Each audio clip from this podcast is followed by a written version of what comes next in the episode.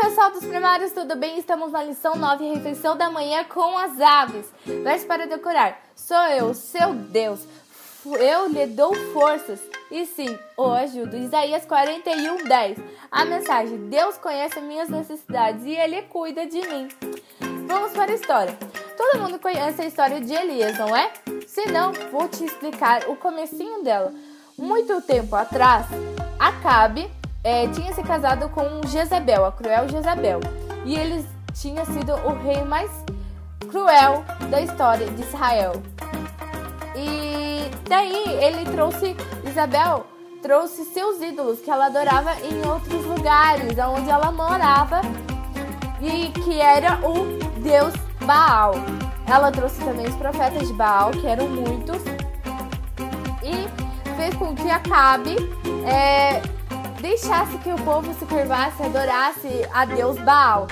Só que eles começaram a pecar, a adorar Deus Baal e não o Deus verdadeiro que a gente conhece, que a gente adora.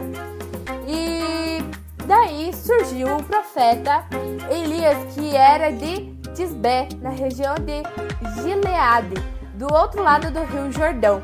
Deus tinha escolhido ele como profeta. E Jezabel, como era tão horrível, tão cruel, ela mandou matar todos os profetas de Deus. Pois é, mandou matar todos. E só sobrou profeta Elias. O profeta Elias já estava cansado de ouvir sobre Baal. Estava cansado. Ele já sabia sobre a verdade. Que Deus de Israel, Todo-Poderoso, era o Deus verdadeiro. Então, ele foi lá no palácio de, do rei Acabe e sabia que era perigoso porque os guardas o reconheceriam como profeta de Deus. Estava proibido ter profetas de Deus lá na em Israel. Então, Deus estava com ele, então ajudou a passar pelos guardas e chegou até a sala do trono onde Acabe estava lá.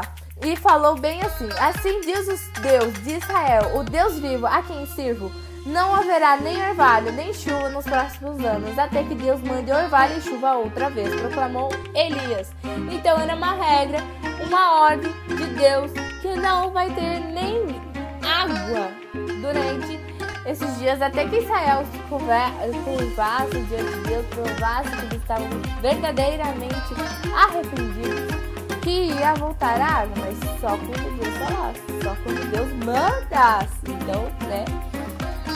Então, Deus viu que Acabe ia ficar muito irado e ia matar naquela hora. Então falou pra Elias sair rápido dali e vá e ele disse: Vá para o leste e esconda-se perto do riacho de Quirete.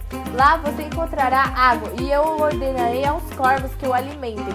Então Deus supriu as suas necessidades ali, porque ele mandou os corvos e tinha um riacho para ele. Já que ele mandou que não ia ter mais água nos próximos anos, até que ele ordenasse, fizesse tal, mandasse, é, não tinha água mais, entendeu? O rio era uma bênção de Deus também, o riacho, para Elias. Então, Elias recebia de manhã e de tarde o pão pelo, trazido pelos corvos e tomava daquele rio enquanto não secasse, porque ia secar, que daí era o tempo de partir e fazer uma outra aventura que Deus ia mandar ele fazer.